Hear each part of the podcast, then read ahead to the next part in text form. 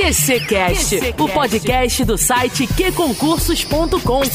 Apresentação: Cláudia Jones. Estamos de volta ao nosso QCcast e hoje vou te contar uma coisa, trago monstros da sua vida. Aquele pânico, aquele terror que você tem, sabe? Aquela coisinha que te incomoda em língua portuguesa na hora da prova? Vou listar todos aqui e a nossa querida Ana que está chegando por aqui, professora Ana Machado, vai ajudar a desmitificar todos esses medos, você sair prontinho para a prova.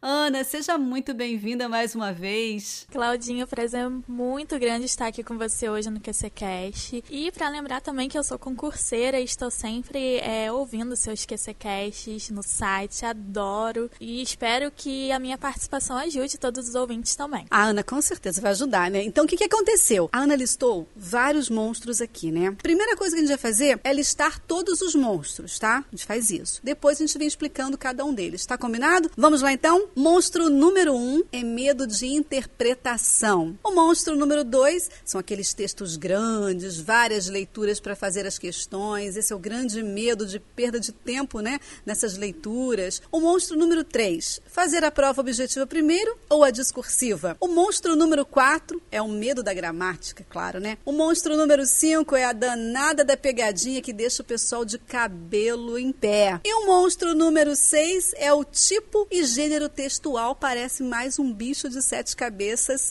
mas foram aí os seis monstros listados pela Ana Machado. Primeiro, Ana, eu quero, sabe, entender como é que você chegou a esse levantamento. Então, Claudinha, eu também sou professora do Redação Perfeita, aqui do Que Concursos. Tem um, uma ferramenta do Redação que se chama Dúvidas. Então, os alunos, ele, eles me enviam suas dúvidas e por ali eles me deram várias, assim, inspiração, né, de como fazer esse levantamento. Então, eu peguei também essas dúvidas que os alunos me direcionavam nas, nas aulas e fiz esse levantamento para a gente. Claro, e ninguém melhor daquele que está em sala de aula, estar em contato com os alunos para saber essas demandas, né, para conhecer essas demandas, esses medos desse povo todo e ajudá-los. É esse o nosso propósito aqui, a gente vai ajudar. Então agora a gente já listou os monstros, agora a gente vai trazer cada um dos monstros e uma explicação sobre por que tem esse medo e como driblar esse medo, né, como dar a volta por cima. Bem, o monstro número um é o medo de interpretação. E olha, Ana, vou te falar uma coisa, eu também conheço muita gente que morre de medo só de pensar na prova de língua portuguesa, porque tem muito texto de interpretação, gente. Por que isso tudo? Então, Claudinha, as bancas adoram a parte de interpretação de texto, porque é uma verdade que dói na gente, mas é verdade que os brasileiros não leem. Se você olhar os nossos vizinhos mais próximos, por exemplo, a Argentina,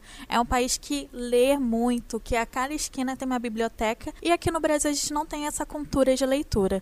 Então as bancas pegam essa nossa dificuldade e jogam na prova de interpretação de texto, né? Nós somos um povo alfabetizado, assim, na maioria, né? Ainda não completamente alfabetizado, mas o, o nosso povo também é um povo que é analfabeto funcional, ou seja, é alfabetizado gramaticalmente na nossa língua, mas na interpretação é um povo que ainda peca, não consegue interpretar um texto simples, por exemplo.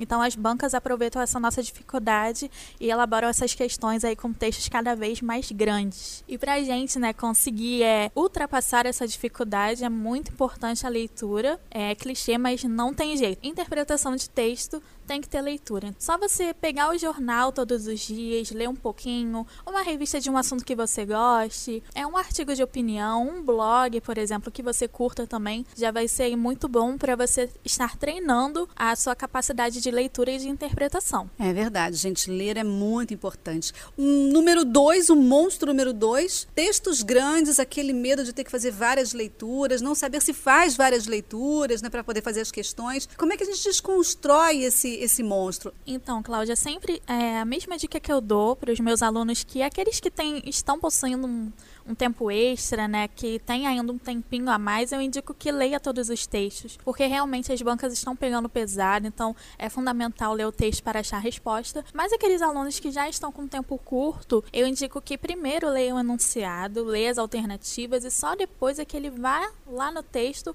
e busque a resposta. É importante também é marcar as palavras-chave do enunciado para buscar no texto. Assim que você achar no texto as palavras, você marca também, porque é desse modo, marcando, lendo mais de uma vez o trecho que você encontrou, é que você vai conseguir encontrar a resposta correta. O monstro número 3 é dúvida. Fazer primeira objetiva ou primeira discursiva, hein? Claudinha, eu já ouvi muitos professores falando que o aluno deveria fazer primeiro a objetiva e só depois a discursiva. Por que eles indicam isso? Ah, através da leitura dos enunciados, através dos, dos textos, da leitura dos textos, os alunos vão conseguir captar algumas palavras que poderão ser utilizadas na redação. Eu não concordo, porque a prova discursiva é uma prova mais rígida, mais elaborada, requer um planejamento prévio, requer uma organização textual das ideias, então requer um tempo maior. Não estou falando que a prova objetiva vai ser feita rápida, que é mais fácil, não é isso, mas a prova de redação requer um tempo maior de planejamento e por isso ela deve ser feita antes.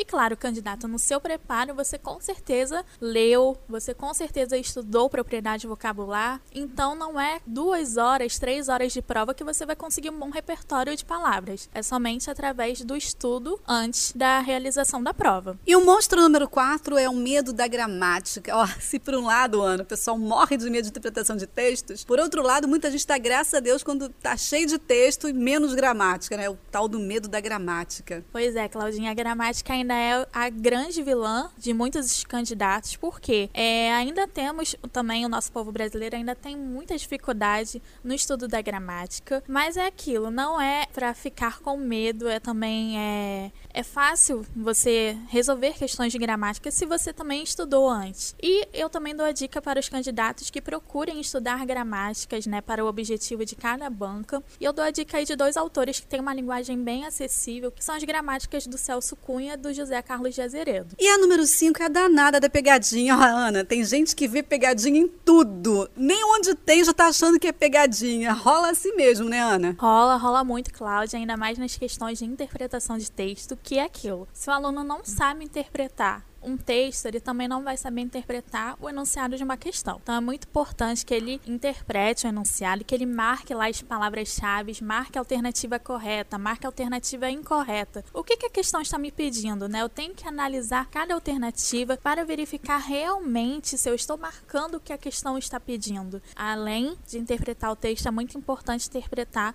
o enunciado, principalmente aquelas questões também que colocam várias sentenças e pedem pro, e pede para o aluno marcar qual é verdadeira, qual é falsa. Então, aquelas dali também é preciso muita atenção para conseguir marcar a alternativa correta. É, e não adianta mesmo, porque tem que ser muito treinamento e não adianta. Agora, o monstro número 6, elencado pela nossa querida Ana Machado, é tipo e gênero textual, que para mim parece mais um bicho de sete cabeças, viu? Claudinha, não só para você, mas para a maioria dos alunos também, porque se você reparar, tipo e gênero textual são definições que os alunos acham que são semelhantes, mas tem uma diferença muito grande. Primeiro, aluno tem que memorizar que tipo tem uma quantidade limitada. São cinco os mais conhecidos, que é a narração, a descrição, a injunção, que são aqueles textos que dão uma ordem, como os manuais, a exposição e a dissertação, que é muito conhecida pelos candidatos porque é o, é o tipo textual mais utilizado em concursos públicos. Já gênero textual tem uma quantidade limitada, todo dia nasce um gênero textual novo. Claudinha, você sabia também que seu QCCast é um gênero textual, porque ele está numa situação comunicativa, ele tem o objetivo de comunicar comunicar. Então, ele também foi criado um dia desses, se tornou um gênero textual, porque está fazendo a comunicação para os ouvintes. Então, tipo textual, você tem que lembrar que é uma quantidade mínima, vai depender do estilo e da definição do objetivo também. E gênero textual, uma quantidade ilimitada, não tem como a gente limitar uma quantidade, todo dia nasce um, e vai depender da situação comunicativa que ele está inserido. Como você vai conseguir distinguir isso na questão, é estudando bastante a definição de cada um e treinando aí bastante questões no que concurso também sobre tipo textual e gênero textual. Muito bem, que papo gostoso! Assim a gente encerrou o nosso QCCast de hoje falando sobre os monstros da língua portuguesa. E aí, apareceu algum monstro por aí, de repente, que não foi falado na sua cabeça? Manda pra gente que a gente trata esse assunto aqui com a especialista em monstros da língua portuguesa, a nossa querida QC Lover e professora do Redação Perfeita do QConcursos.com, Ana Machado. Aninha, muito obrigada, viu? Claudinha, eu que agradeço agradeço. Como eu falei, eu também ouço os podcasts que você faz, sou concurseira e adoro as dicas que você traz aí pra gente. Espero voltar também em próximos podcasts aí. Pode ficar esperando que você volte. E você do outro lado, espero que tenha te ajudado bastante, tá? Divulgue nosso QCCast nas suas redes sociais. É só colocar a hashtag QCCast e aproveita para deixar aqui os seus comentários, sua sugestão para os próximos temas do QCCast. Combinado? Um beijo grande. Não se esqueça de treinar muitas questões no site qconcursos.com. Tem muitas, milhares de questões de língua portuguesa e, claro, praticar a sua redação no site Redação Perfeita. Aí não vai ter monstro para você, viu? Pode ter certeza. Um beijo grande e até o próximo.